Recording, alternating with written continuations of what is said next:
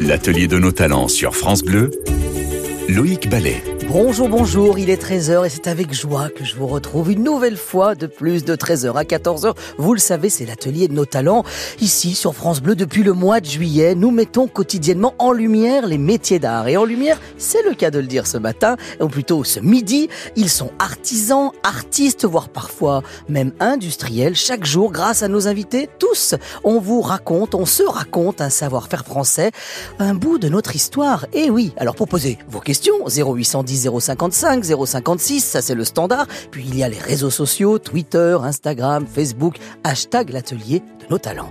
Alors si je vous dis que sans eux, nous ne verrions pas très clair, si je vous dis qu'on va parler de carcasse, mais pas de poulet, si je vous dis qu'elle peut être municipale, de chevet, en applique ou en veilleuse, aujourd'hui on parle de lampes et surtout de celles et ceux qui nous éclairent, ces artisans de la lumière dont ils sont dans l'atelier de nos talents. Alors oui, coup de projecteur aujourd'hui sur, France Bleu pour ces artisans de la lumière. Alors avec nous euh, dans ce studio, Nadine Muravo, abat-jouriste à Saint-Étienne-du-Bois. On est dans l'Ain, c'est ça, du côté de la région Auvergne-Rhône-Alpes. Merci d'être avec nous. À distance, euh, ils sont, euh, grâce aux moyens techniques de France Bleu Occitanie, du côté de Toulouse.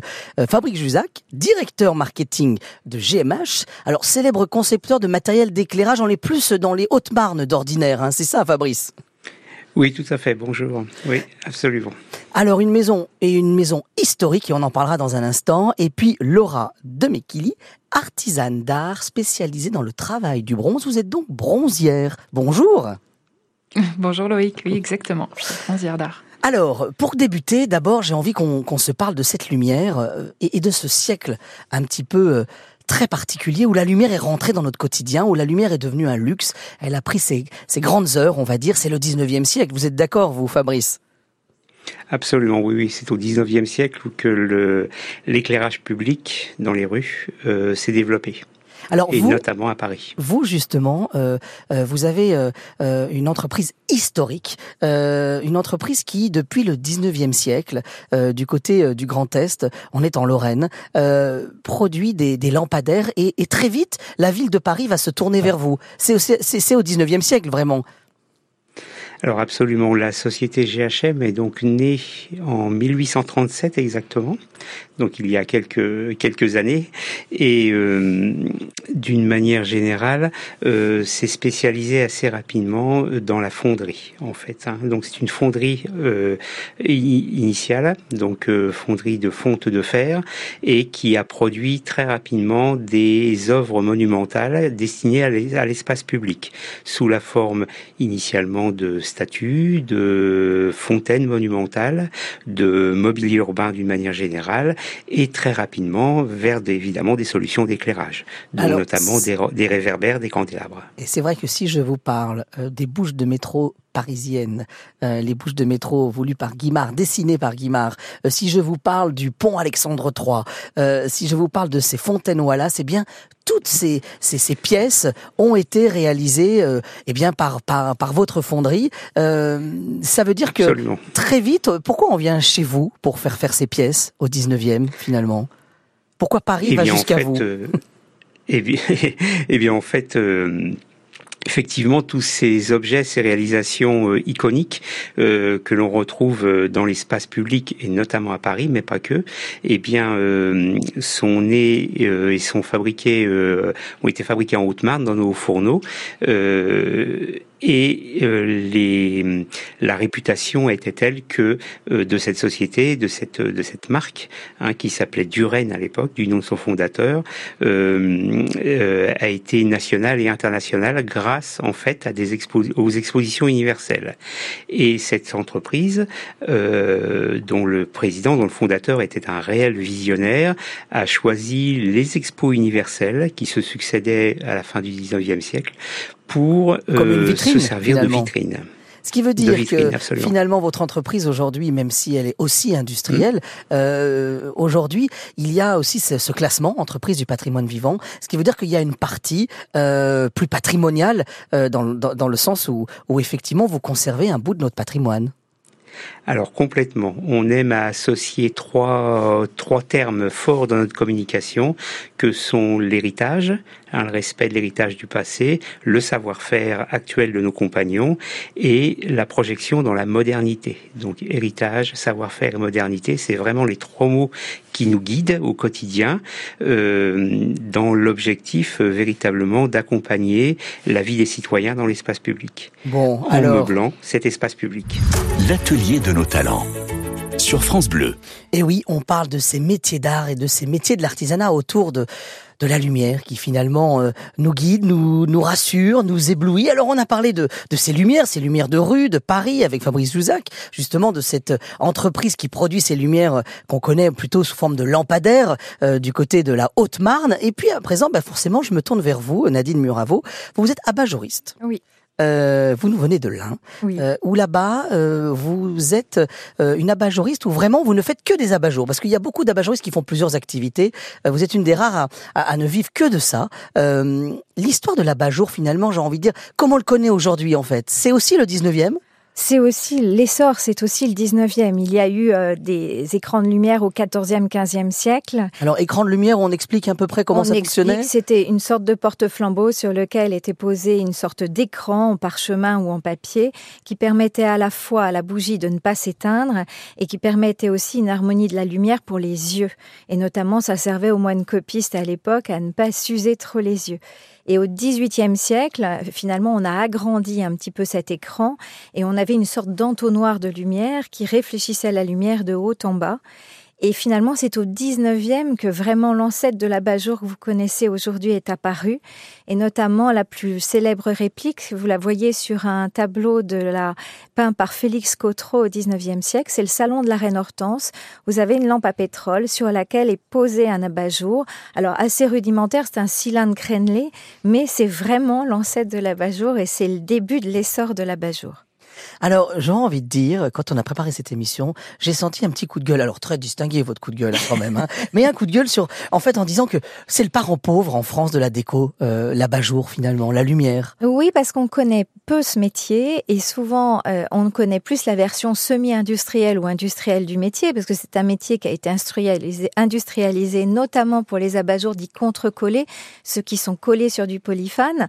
Et, et ceux-là, effectivement, les, le public ne sait pas qu'on peut les faire à la main, qu'on peut les patronner, qu'on peut vous faire la taille et la forme que vous voulez. On a un peu l'impression que tout ça est très, enfin, l'abat-jour, c'est quelque chose à usage unique, un petit peu comme comme pour le parapluie qu'on qu'on qu méprise un peu aujourd'hui. On en a parlé, on en parlera dans une de, des futures émissions sur ce parapluie justement qui est qui qui qui, qui se produit aussi encore en France. Et ben là c'est pareil pour les abat-jours. C'est-à-dire qu'en fait on a oublié que l'abat-jour pouvait être un produit artistique finalement et avoir une histoire. On l'a oublié, on l'a redécouvert un petit peu au moment où il y a eu la série Downton Abbey, parce que là, on avait des abat-jours victoriens de toute beauté. L'âge d'or, l'âge d'or de l'abat-jour, l'ère victorienne. Voilà.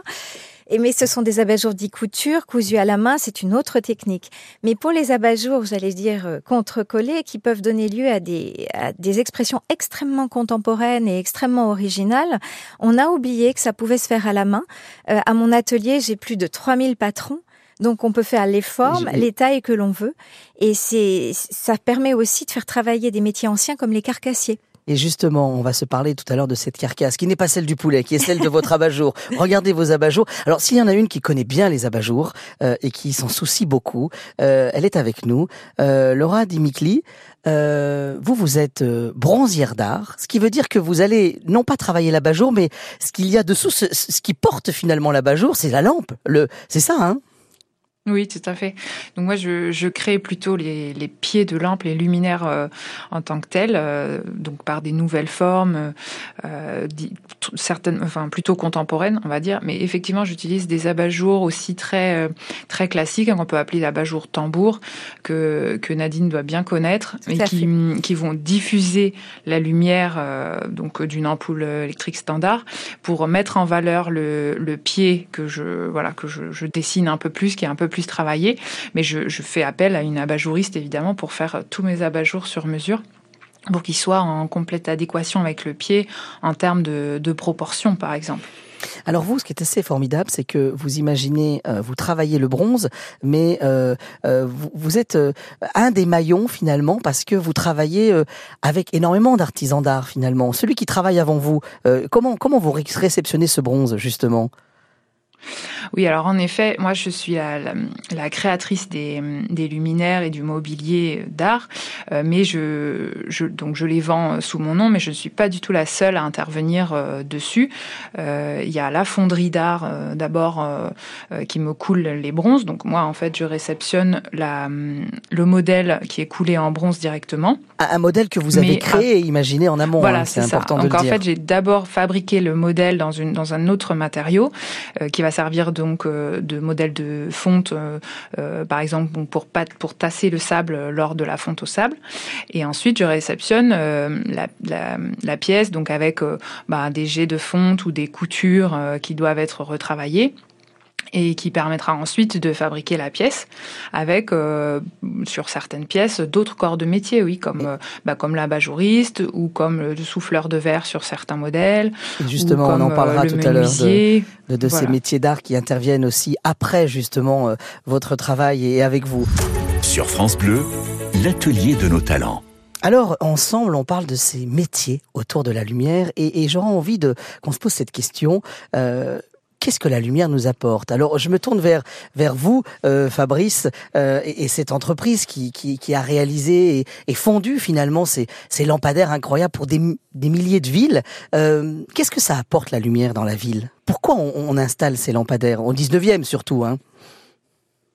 Eh bien, originellement, l'éclairage a été pensé, voulu, euh, d'abord pour des raisons de sécurité, évidemment, de l'espace public.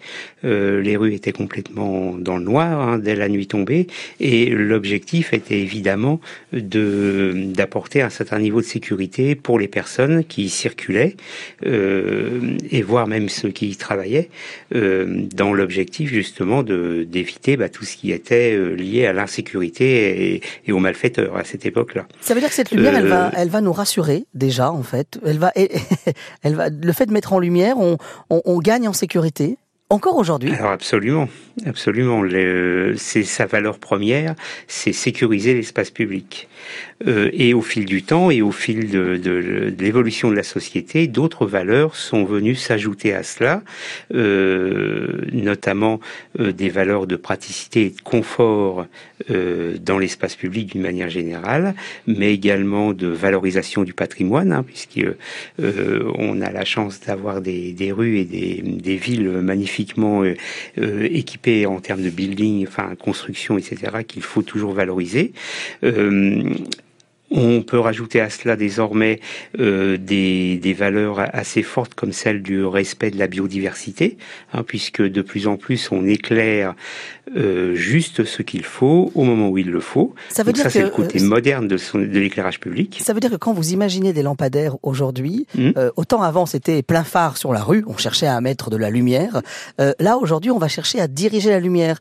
C'est exactement ça, oui, tout à fait. C'est-à-dire que l'éclairage et ces techniques permettent euh, désormais, euh, en plus d'être extrêmement sobre en énergie, de pouvoir éclairer juste l'endroit souhaité au moment où il y a de la circulation. Et donc, ce qui veut dire que, ce qui veut dire que quand vous parlez d'environnement aussi, c'est assez intéressant. Ça veut dire qu'il y a des zones qu'on va moins éclairer que d'autres pour préserver, par exemple, en bord, euh, en bord de rivière ou en bord d'étang, euh, on n'éclaire pas l'eau en fait. C'est ça, on éclaire la promenade mais pas l'eau. C'est le très bon exemple, effectivement. Euh, dans un souci de respect de la biodiversité, on va chercher à éclairer l'endroit où les promeneurs, les, gens qui circulent dans l'espace vont euh, marcher et non pas aller perturber l'écosystème euh, côté biodiversité. L'atelier de nos talents sur France Bleu, Loïc Ballet. Ah, on est bien dans l'atelier de nos talents. Vous êtes sur France Bleu et vous le savez, jusqu'à 14h, ensemble, on se parle de métiers d'art, de métiers oubliés, de métiers de notre patrimoine. Et justement, avec nous aujourd'hui, on parle de cette lumière. Ce sont les petites, euh, les, petites mains, les, les doigts de fée euh, de, ces créateurs de lumière. Avec nous, Nadine Muravo, euh, qui est abat-jouriste dans l'Ain à Saint-Étienne-du-Bois, qui est avec nous. Fabrice Duzac, qui nous parlait à l'instant de ces lampadaires merveilleux parisiens et d'ailleurs, qui nous vient justement de Haute-Marne et de Somboire, où là-bas il y a une entreprise classée entreprise du patrimoine vivant. Et puis, et puis, bien entendu, Laura euh, Temikeli, artisane d'art spécialisée dans le travail du bronze. Oui, aujourd'hui, on parle de lumière. Alors, euh, j'aimerais qu'on on, on, se parle de, ce travail euh, autour de la lampe.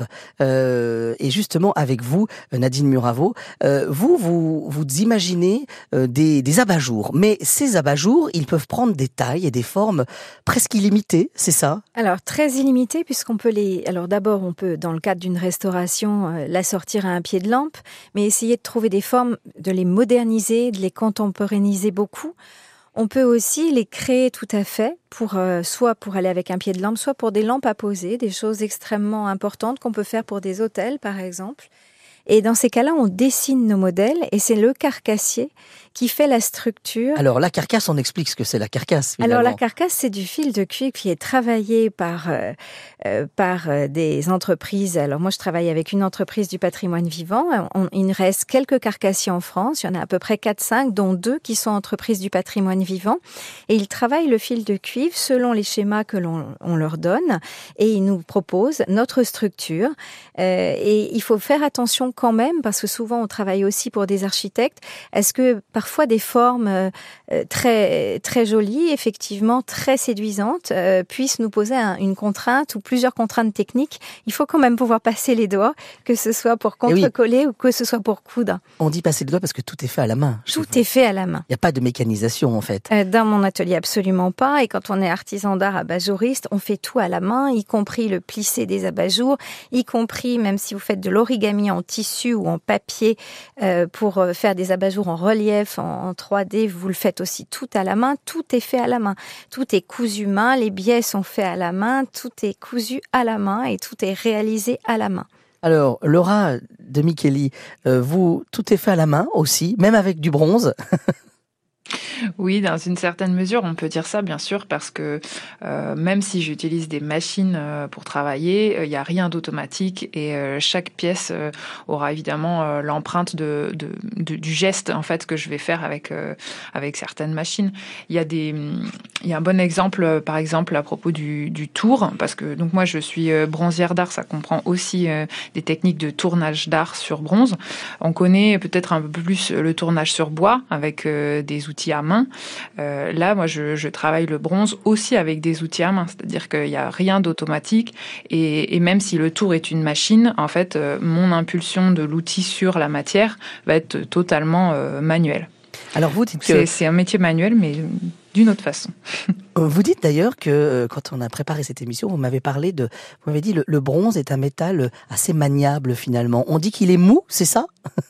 Tendre. Oui, oui, c'est ça. Il y a, par, en fait, par rapport euh, aux, aux, autres métaux ferreux, par exemple, le, le bronze est, étant un alliage de cuivre, on peut dire qu'il se travaille euh, beaucoup plus facilement. Il est, il est tendre en fait, donc euh, il se, il va se tordre et se, se ciseler, par exemple, beaucoup plus facilement, comme, comme du cuivre en fait. Hein. C'est un alliage qui est constitué principalement de cuivre, donc il y a une, une malléabilité qui est quand même importante. Combien de temps on met pour faire une lampe chez vous?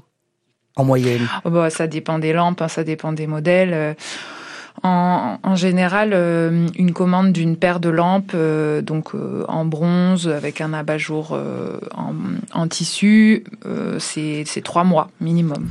L'atelier de nos talents sur France Bleu. Alors aujourd'hui, on parle de lumière et de ces métiers qui gravitent autour de cette lumière, qui nous permettent d'y voir clair, finalement, on peut le dire. Alors on parlait de de, de, ce, de ce titre pendant qui, qui, qui chanté par Louis Bertignac, Allez vite. Euh, c'est un dénominateur commun à vous, finalement, de prendre le temps, Nadine Muravo.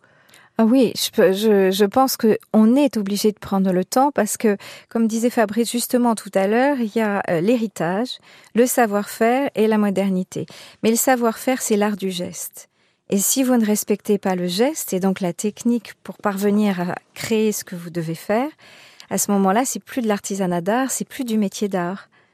Ce qui veut dire que euh, euh, ce temps-là, on en a besoin pour créer, pour imaginer, et puis parce que de toute façon, euh, si on veut le faire dans les règles de l'art, il faut du temps. Exactement.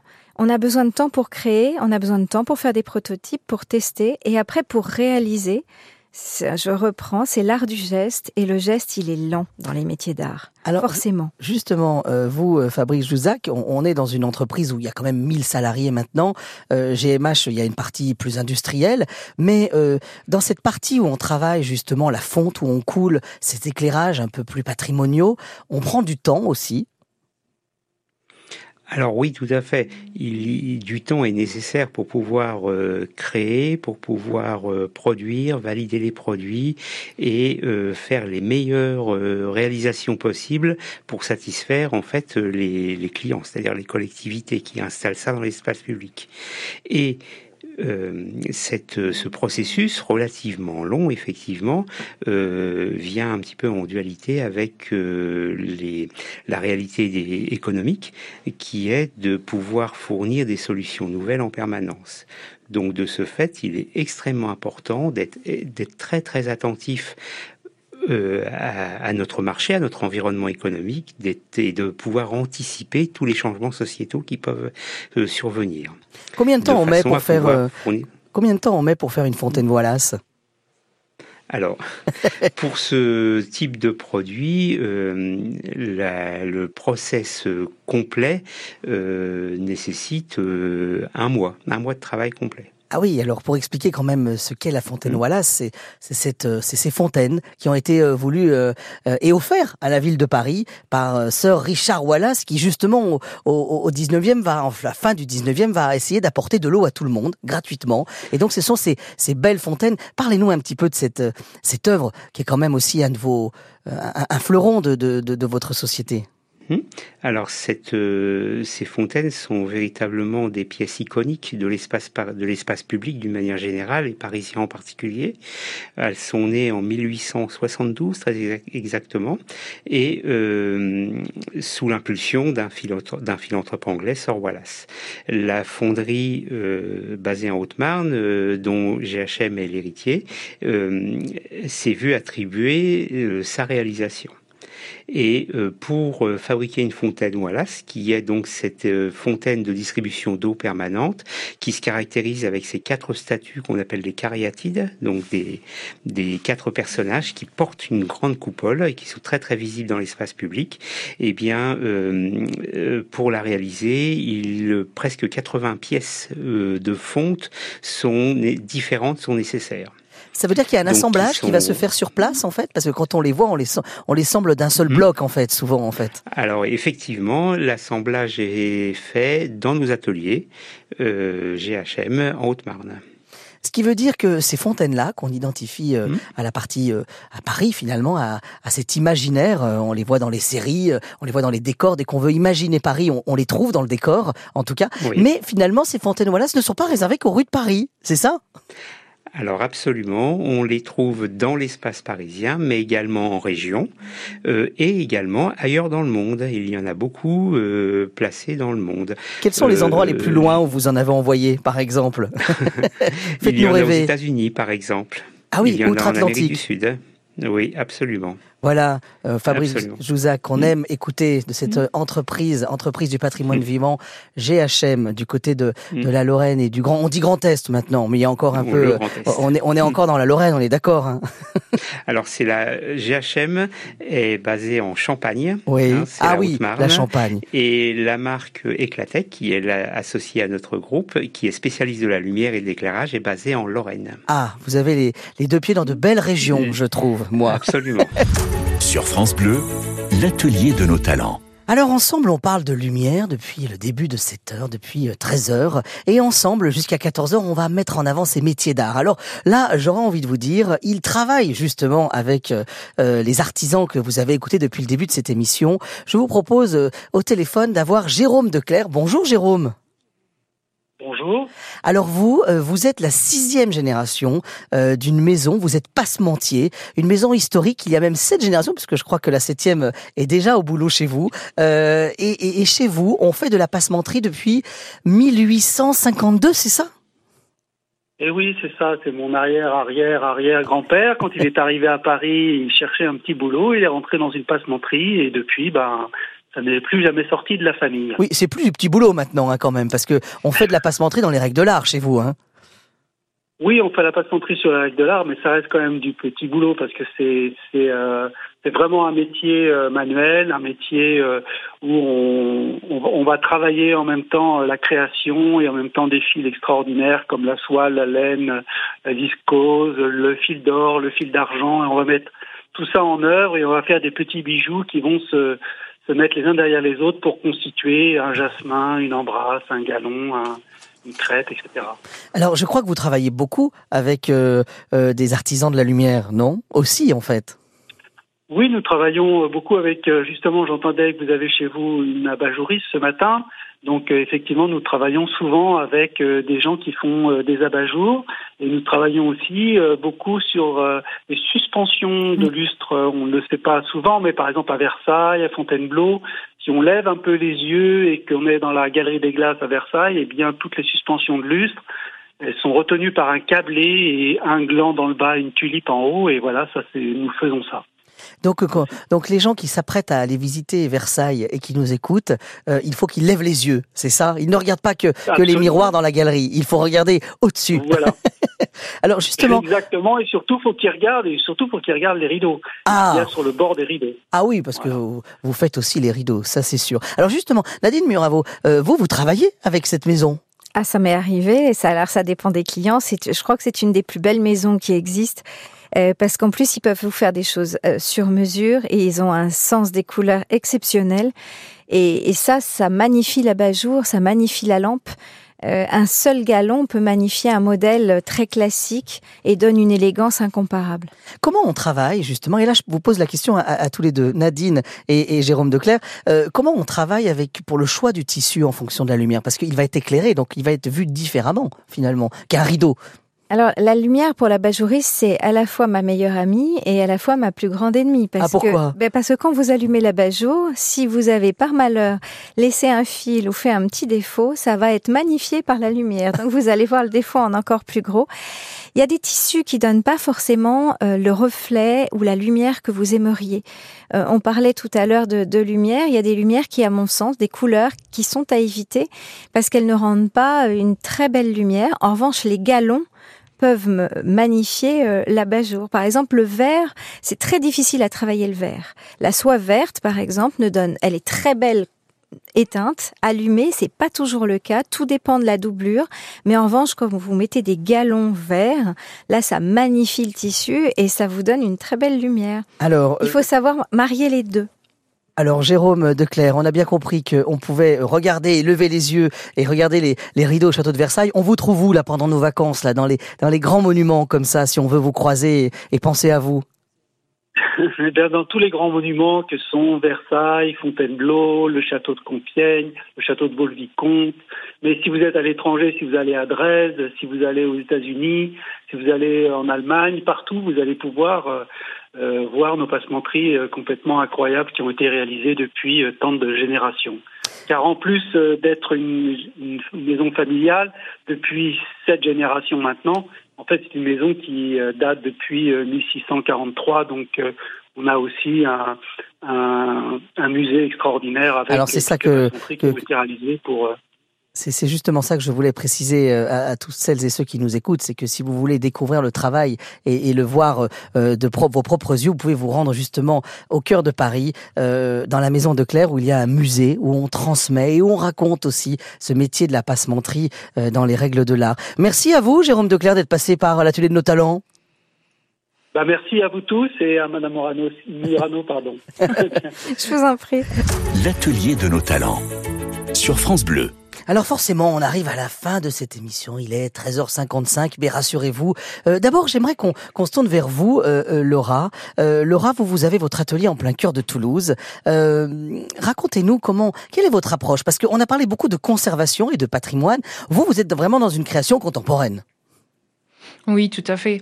En fait, donc euh, en tant que bronzière, d'art, euh, moi mon objectif c'était d'abord d'essayer de, dépoussiérer un petit peu l'image de mon métier et de ses savoir-faire en utilisant des, des techniques euh, donc traditionnelles bien sûr, mais aussi contemporaines et surtout de nouvelles formes des formes plus contemporaines pour faire rentrer vraiment euh, des objets d'art, donc que ce soit du mobilier ou, des, luminaires, avec euh, voilà un design contemporain, des, formes qui peuvent être euh, très sculpturales, très hum, très organiques aussi, en bronze, en laiton, en, cuivre. Voilà, donc ça c'était mon, objectif de départ. Alors évidemment quand on quand on parle de luminaires d'art, ce qui est intéressant, c'est d'utiliser à la fois euh, la lumière reçue sur l'objet aussi bien que la lumière émise. Donc faire des jeux de, de transparence euh, dans les abat-jours avec euh, donc soit du verre soufflé soit du tissu soit euh, de, de, du papier.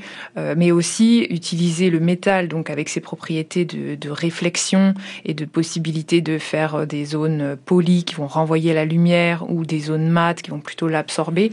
Et d'avoir vraiment ces, ces, ces jeux là de, de lumière euh, qui vont se refléter dans le, par exemple dans le pied de lampe ou dans le, dans le lampadaire aussi bien que d'avoir une forme qui va apparaître totalement différente une fois, une fois la nuit tombée qu'on va éclairer notre luminaire. Alors justement, Laura, euh, voilà. votre atelier il est en plein cœur de Toulouse. Euh, on vous trouve aussi il y a un site merveilleux avec des images fabuleuses qui vous font, qui vous transportent dans cet atelier. Il, il est ouvert un peu au public ou pas Si on si on frappe gentiment. Alors sur rendez-vous, sur ah. rendez-vous, les, les voilà, c'est possible de le visiter, mais en fait comme c'est, je n'ai pas de showroom, hein, c'est essentiellement un atelier de production. Euh, ben voilà, vous allez pas, euh, si si vous prenez pas rendez-vous, vous n'allez pas tomber sur un jour forcément où j'aurai des choses à vous montrer.